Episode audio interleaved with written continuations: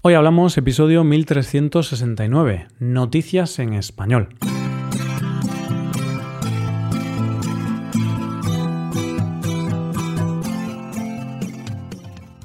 Bienvenido a Hoy Hablamos, el podcast para aprender español cada día. ¿Quieres llevar tu español al siguiente nivel? ¿Quieres mejorar tu gramática y enriquecer tu vocabulario? Pues puedes hacerte suscriptor premium para acceder a la transcripción y hoja de trabajo con ejercicios y explicaciones y también podrás acceder al podcast premium que publicamos cada viernes. Ya hay más de 140 episodios disponibles. Para ver todo esto, hazte suscriptor premium en hoyhablamos.com.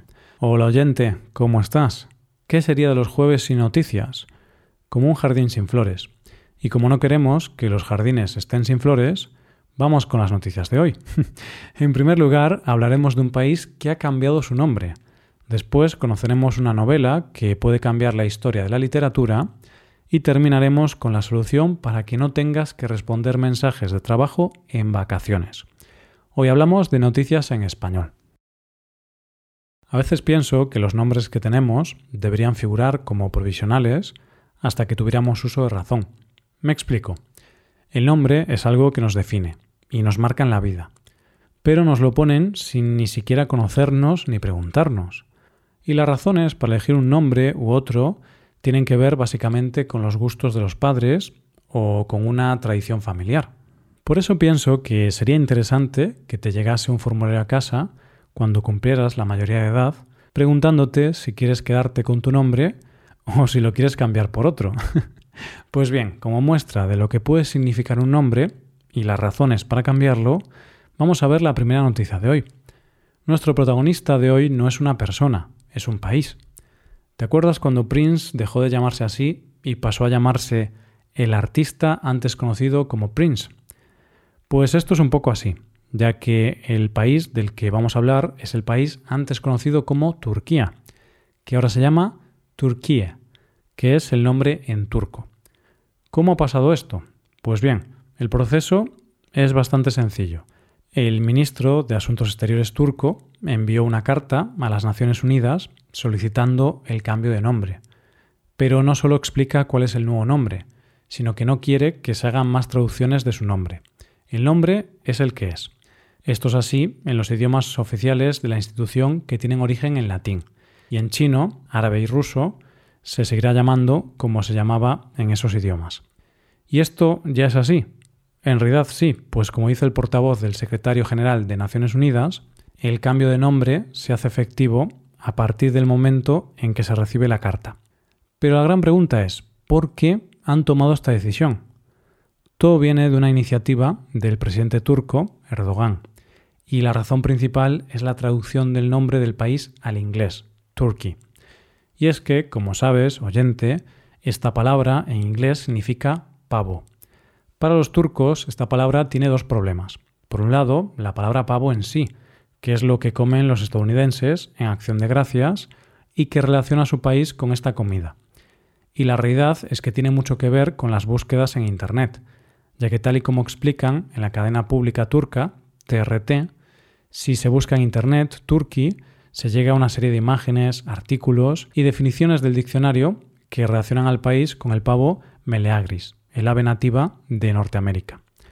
Y por otro lado, en inglés, esa palabra tiene connotaciones un tanto negativas, ya que si se mira el diccionario Cambridge, además, Turkey es definido como algo que fracasa estrepitosamente o una persona tonta o estúpida.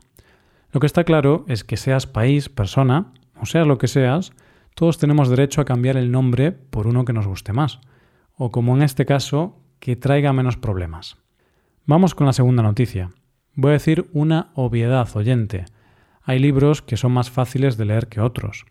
Hay algunos libros que tienes que leer de manera muy consciente, prestando mucha atención, muy despacio y con un diccionario cerca. Y de un libro con unas características así es de lo que vamos a hablar en nuestra segunda noticia de hoy. El libro en cuestión se llama Peitos, Newburyport, y es de la autora estadounidense Lucy Ellman. ¿De qué va la novela?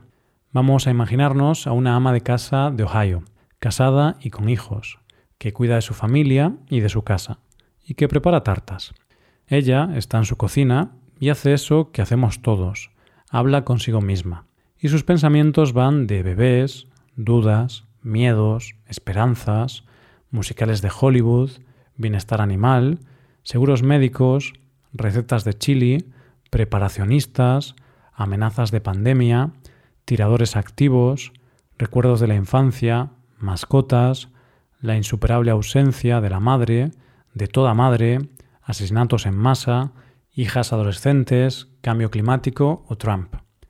Como dice la premisa del libro, el siglo XXI al completo, esa enormidad insoportable contenido en una cocina de Ohio. Posiblemente, cuando has leído de qué va la novela, no encuentras mucha explicación a lo que te he dicho antes de la dificultad del libro. Claro, y es que no te he contado la gran peculiaridad e innovación de la novela. ¿Y cuál es esa novedad? Mira, oyente, el libro tiene más de mil páginas, 426.100 palabras, y todo eso en una sola oración, en una única frase, solo separada por comas. Posiblemente estemos ante una gran innovación en la literatura, pero seguramente mm, es pronto para saberlo. El tiempo dirá. Pero es cierto que Elman consigue lo que otros quisieron hacer, el sueño de muchos escritores, aquello que William Faulkner describía como decirlo todo en una sola frase. Su traductor al español dice esto sobre la dificultad del texto. La clave de la traducción era, a mi entender, el tono, la oralidad muda. Recordar siempre que el personaje está todo el tiempo manteniendo una conversación consigo misma y que esa es una forma de expresión inexpresada distinta a cualquier otra. Nadie habla consigo mismo de la manera en la que habla con los demás. Es uno de esos libros a los que hay que enfrentarse con paciencia, con ganas y con la mente despejada. Y déjame terminar con la explicación que da el traductor de cómo enfrentarse a la lectura, porque me parece una definición bellísima. Tómenselo como el inicio del amor. El que teme, pierde. El amor son esos días, meses, años tal vez, en los que se descubre al ser amado, donde todo es nuevo, inconexo, donde los nombres de los amigos más queridos por la otra persona están vacíos de contenido. Lo mejor del amor es la admiración por lo desconocido, es ese puzzle, ese ir encontrando piezas y más piezas que solo podemos ordenar por colores, que no encajan, y ni siquiera tenemos forma de saber cómo será la imagen final que encontraremos. Llegamos a la última noticia de hoy. La última noticia de hoy puede que sea la idea más absurda y más divertida que he leído en los últimos tiempos, y obviamente quería compartirla con vosotros. O como dicen los creadores de la iniciativa, cuando una idea absurda se convierte en real. La idea es sencilla y nace de una necesidad real. ¿Cuál es la necesidad? Cuando nos vamos de vacaciones, por mucho que lo intentemos, a veces es difícil desconectar del trabajo. Más que nada porque para poder desconectar completamente tendríamos que dejar el móvil en casa e irnos sin él. Y es que aunque estemos de vacaciones, nos llegan constantemente emails o mensajes, que aunque tú intentes no hacerles caso, están ahí. ¿Y si alguien pudiera responder a esos mensajes por ti?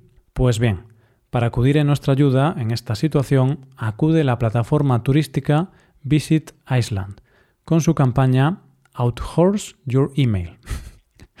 y la idea que han creado es, según podemos leer en su web, desconecta del trabajo y deja que los caballos de Islandia respondan tus correos de trabajo mientras tú estás de vacaciones. En serio. Y esa es la idea, que un caballo islandés responda a los mensajes por ti. ¿Cómo? Pues de la siguiente forma. Ellos han colocado un teclado gigante conectado a un ordenador en un paraje espectacular y han enseñado a los caballos para que se paseen por encima de él. Pero no es solo eso, no, sino que puedes elegir qué caballo responde a tus mensajes según las habilidades de cada uno. Hay tres opciones. Uno que escribe rápido, pero no duda en dormir encima del teclado, otro muy eficiente y con un pelaje envidiable, y otro entrenado para escribir palabras más cultas.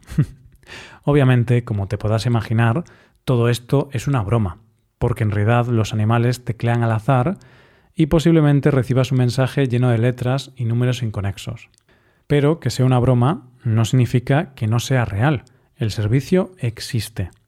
Tú eliges qué caballo responde tus emails, dejas tus datos y los días que vas a estar fuera y el resto ¿Es magia? Sé sincero, oyente, estás deseando probar este sistema y ver qué mensaje envía tu caballo elegido. A mí, lo único que me preocupa de esto es que los que reciben los mensajes no noten la diferencia entre el caballo y yo. me pondría un poco triste. Y esto es todo por hoy, ya llegamos al final del episodio. Antes de acabar, recuerda que puedes utilizar este podcast en tu rutina de aprendizaje, usando las transcripciones, explicaciones y ejercicios que ofrecemos en nuestra web. Para ver ese contenido tienes que hacerte suscriptor premium en hoyhablamos.com. Esto es todo, mañana volvemos con dos nuevos episodios. Lo dicho, nos vemos en los episodios de mañana.